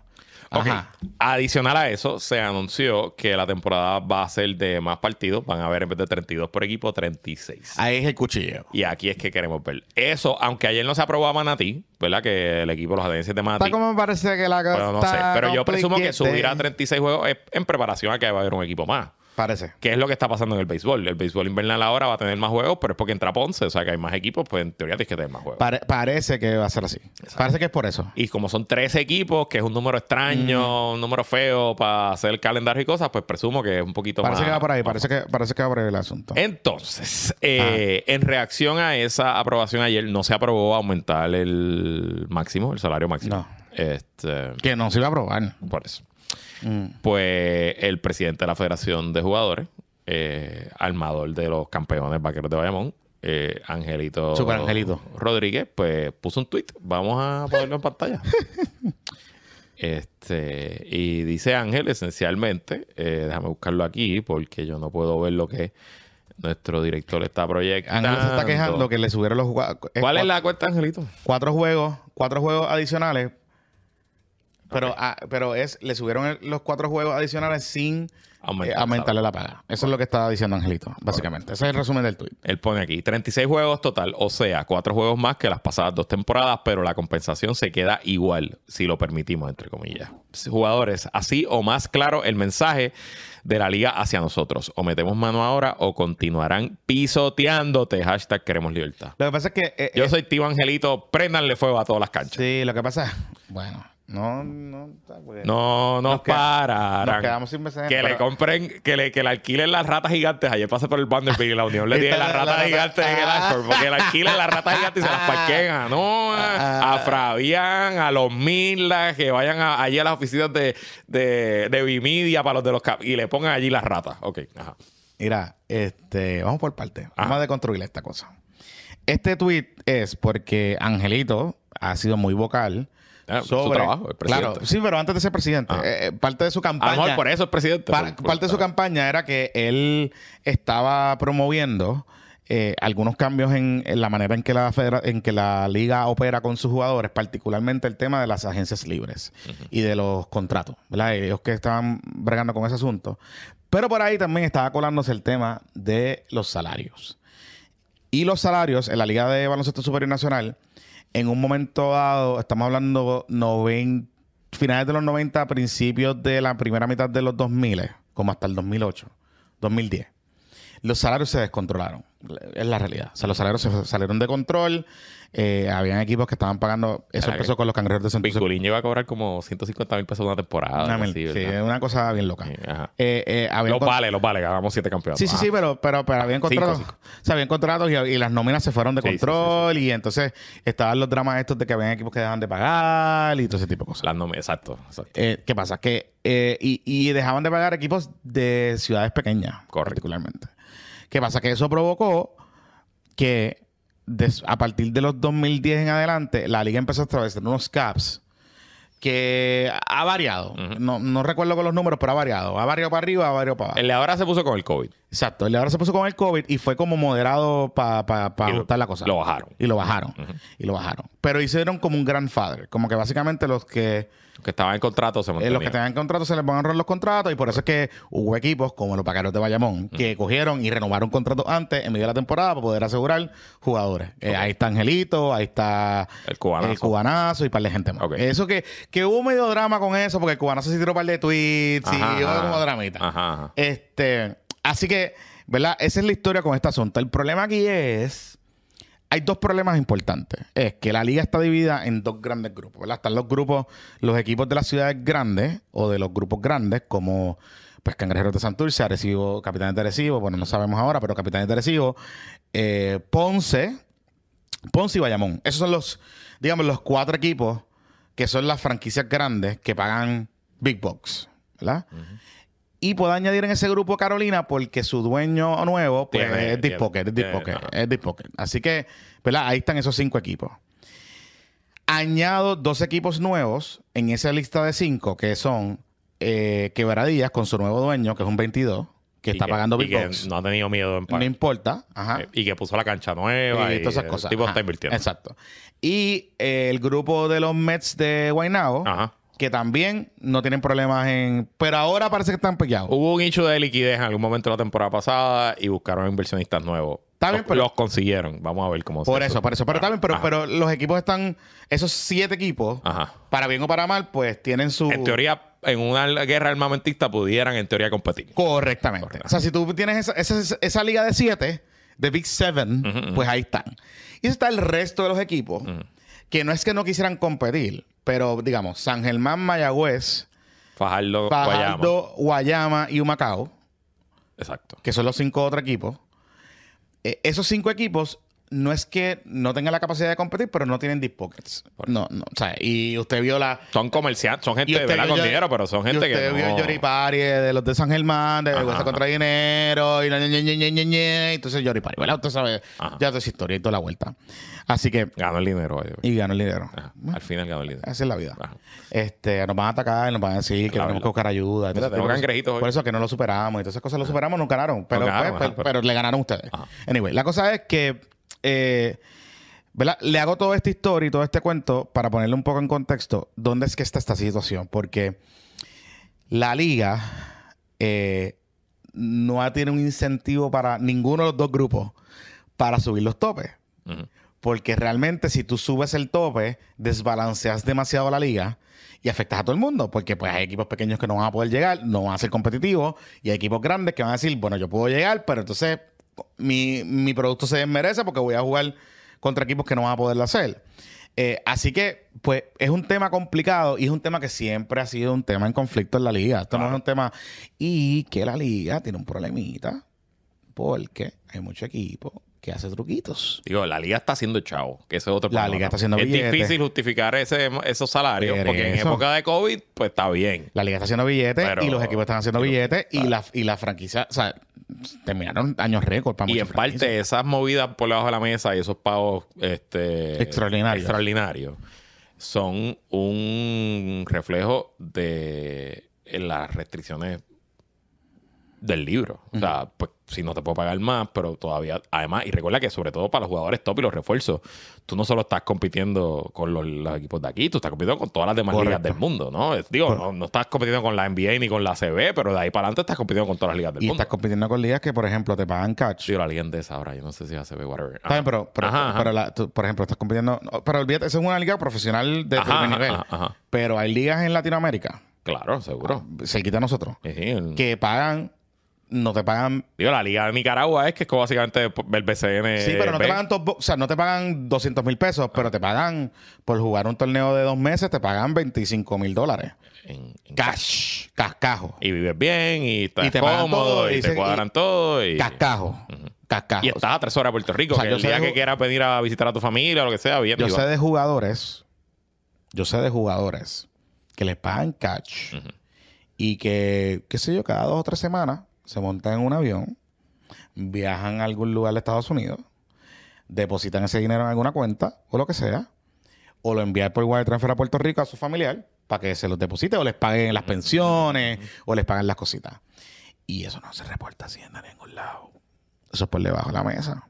Mira, y. Paquito es auspiciador, hacienda auspiciador. Por eso.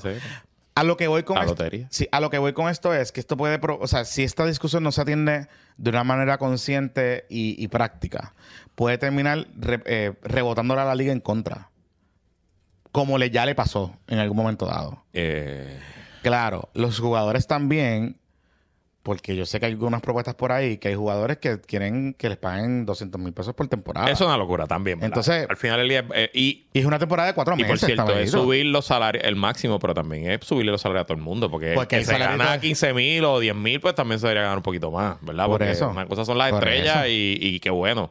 Yo quiero que las estrellas estén contentas porque quiero que vengan mejores estrellas y que el- siga subiendo el BCN. Nadie más figura que nosotros dos, pero. eh, Está duro, está duro, está duro. Entonces, y, y eso también puede implicar aumento en precios de taquilla. sí, exacto. Entonces, ah, eh, es una espiral, ¿verdad? Claro, En- claro, en- seguro. porque volvemos a lo mismo. Esto es un negocio. Y los jugadores son parte de ese negocio. Creo que la discusión que aquí nunca se ha dado es cómo se da en NBA, ¿verdad? Que el, el convenio colectivo que tiene el NBA con los jugadores, porque en Puerto Rico no existe eso. En Puerto Rico hay una asociación que digamos pelea, defiende a los jugadores y es como que mediador entre la liga y, y los jugadores, pero no tienen un convenio colectivo que regule la relación contractual entre, entre la liga y los jugadores. Como pasa en la NBA, que hay un convenio colectivo masivo y en ese convenio colectivo incluye inclusive un revenue share de los ingresos de la liga y de los ingresos del equipo. Mm. Que ese revenue share participan los jugadores. Y es la base, y eso también en grandes ligas en todas las ligas profesionales. A lo que voy con esto es, quizás es momento de hacer eso. Lo que pasa es que eso va a requerir, Jonathan Lebron, ah, mucho de desprendimiento, transparencia Ajá. y cuentas claras. Seguro. Y si no podemos llevar la Y recordate que la piquita de la liga es que la liga no comparte los auspicios con los equipos. O sea, que la piquita de la liga es venderle allí, venderle a Hacienda, venderle a qué sé yo, y eso es la ganancia. Ahí es que se pagan los salarios de los ni, ejecutivos de la liga. ni, ni de los ni de los de, de las transmisiones Ni, de la- televisión. ni los derechos de televisión, por eso. De hecho, le limitan a los equipos vender eh, las transmisiones de televisión. En efecto. ¡Interesante! Vamos a hacer gestiones a ver si podemos traer gente a hablar de este tema aquí en cámara. Yo voy a hablar nuestro, con voy a nuestro hablar con el director ami- voy a hablar Pepito. con voy a hablar con el amigo Héctor de la guerra del BCN para traerlo y, y Ah, hablar esa un es poquito buena, esa es buena. Eso está nítido, pero Sí. nuestro amigo, nuestro director Tiene Pepito es un fanático hardcore del BCN con conexiones. Digo, que- y también él es comentarista, él es uno de los narradores de Cangrejero. que- Ah, es verdad. Eh, decía, ¿de que dónde es que yo conozco a acuérdate que- Pepito? ah, Acuérdate que el malandrito es. Sí, es de verdad, esto. es verdad. Entonces, pues, está Ya lo ahí. mano. O sea, que traímos otro cangrejero más. Bueno, casi, Pero, que, pero, así eh, que tiene que ser. eh, no, sí. no, va a traer a alguien de. Ponce o de Eh. Bayamón. No. Mira, vamos a dejarlo hasta ahí. Que la fuerza lo acompañe, amigos. Eh, recuerde suscribirse a nuestro canal de YouTube. Si usted nos está escuchando, nos puede ver. Y, y, y, y es momento de usted suscribirse a nuestra comunidad en Patreon. Patreon.com diagonal puestos para el problema. Que tenemos muchas cositas allí pasando. Y si usted es un Tenemos más dinero que el Partido Popular. y si usted es comerciante, usted es un pyme, pequeño mediano comerciante, y desea acceder a la comunidad y a la audiencia de este espacio, Ujú. eh, siga el ejemplo de la mayoría de nuestros eh, auspiciadores comerciantes, que desde un precio bastante módico y razonable No va a conseguir un precio así en ningún lugar. puede estar con nosotros y puede estar en Puestos por Problemas, en YouTube, en audio y en nuestro Patreon. Así que Patreon.com de mal puesto para el programa. que la fuerza lo acompañe. Se me cuidan, muchachos. Bye.